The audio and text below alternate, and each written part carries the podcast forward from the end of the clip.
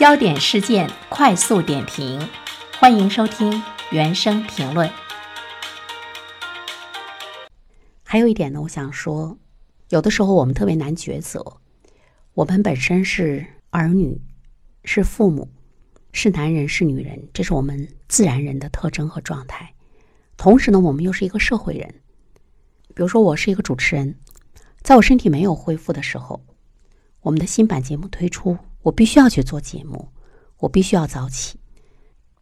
就是当你作为一个社会人的时候，有一些事情，有一些角色，你必须要去完成它。这个时候你该怎么办？我吧，还真不知道该怎么办。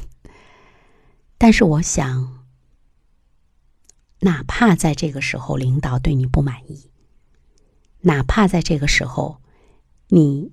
某些机会可能会被竞争对手拿走，但是我觉得这些其实都不重要。就是你要倾听你身体内心的声音，要倾听你身体的状况，那你就请假，你就休息，年假休完了就请病假，扣钱也没关系。如果你觉得你身体真的是支撑不住的话。不要要那个强，因为身体是革命的本钱。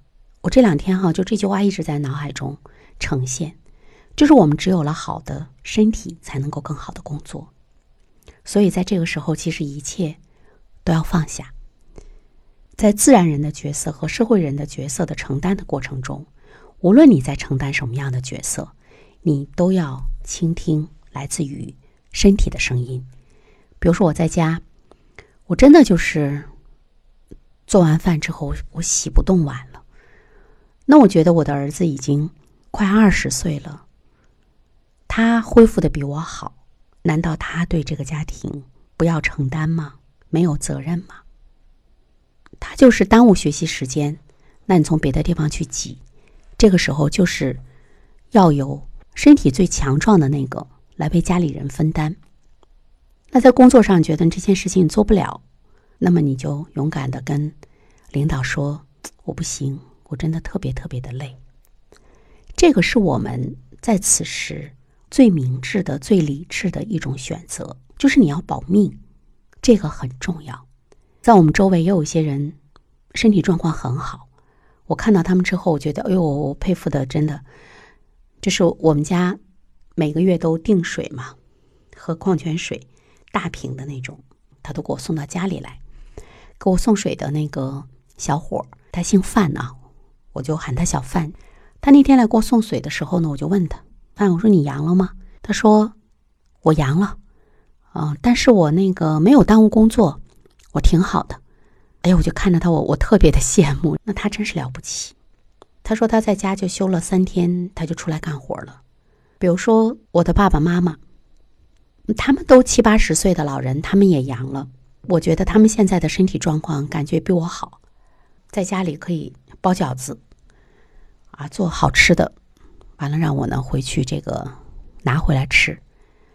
我爸爸刚转阴的时候，那时候我还在家里养着。突然之间有一天，他给我打电话，他说他去那个市场给我买了一些甘草、小黄姜。让我那个煮水喝，同时他又给我买了一堆排骨，说要增加这个蛋白质。老人家坐公交车呀，完他把那东西放到我家门口，他就走了。哎，我当时眼泪都出来了。后来其实我挺后怕的，我就跟我爸说：“我说你是不是听信了？说转阴之后就好了，只不过就得了一场感冒。所以说你就在东北这么冷的天中。”你你坐公交车，你跑到市场上去给我买东西，那么大冷天，他就笑。其实他后来呢，他也感觉身体特别无力，在家里慢慢的恢复。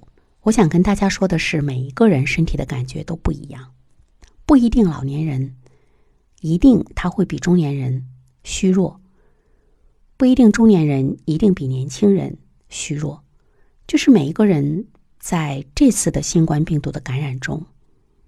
他的表现力真的是各具特色。当然，普遍的来说，有基础病的老年人，他们的抵抗力真的是特别特别的脆弱。所以呢，我想说，我们要关注更多的关注你自己的身体的状况，去选择更有利于让你自己像婴儿一样被爱护和保护起来的生活的状况，还有呢，工作的状况。当然，有很多人的工作跟我不一样，我是在电台，是事业编制的一位电台主持人。有很多人可能觉得自己转阴之后，如果不去工作的话，可能工作都没有了，收入都没有了，会有着这方面的这个困难困境吧。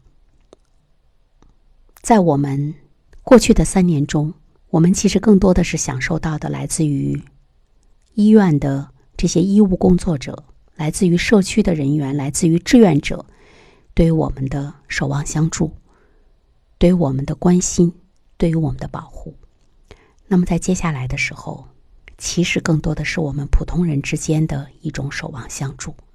这种普通人体现在邻居之间的互相帮助，领导和员工之间的互相的体谅，同事和同事之间互相的体谅。所以，如果你是一名管理者，当你的员工跟你说“我真的特别累，需要休息”的时候，你不要认为他。是在偷懒，也许他真的是很累，以诚相待吧，互相理解。最后一点，我想说，呃，我真的能够体会到，就是我们的身体的状况和心理的状况是相互影响的。就是当你身体感觉特别无力的时候，你心情很烦。尽管我刚才说我们要平缓，因为你烦会消耗你的能量，但是很难做到。所以呢，面对家人。比如说，你们都没有力气，但是他需要你给他倒杯水，需要你帮助他的时候，我们要呈现出守望相助，就是彼此的抱团取暖的那种温暖。这个时候互相的帮助，我觉得对于我们的心态，包括病情的恢复，都有着特别好的一个支持，有着特别好的一个支持。我说了很长时间了吧，我就说到这里。我是想跟大家说，要努力的倾听来自于你身体的声音。当你觉得特别累的时候，你一定要好好的休息。我们要辩证的去看所谓的一些专家、医学工作者的一种建议。其实他们的这种建议，更多的呢。他们是希望社会处于一种更好的安定平缓的状态之中，也不希望呢大家有那种很大的恐惧，全都奔向医院，造成医疗资源的紧张。我们的确是要把更多的医疗资源给我们生活中的老人，但是成年人你得这场病也很被伤害，那么我们不去挤占医疗资源。我们要在家里好好的呵护自己。我们还是要更多的往前看。所以呢，有一些药，在有机会、有可能的状态之下，我们家里还是要备一些。因为谁能肯定的说就没有二次、三次、四次的感染呢？当然，我也相信从政府的角度上来讲，现在一定呢是在做各种各样的调控调配，希望。在我们经历第二轮、第三轮、第四轮感染的时候，我们不会买不到药，我们也不会更多的被忽悠，好吧？我今天就说到这里，谢谢大家。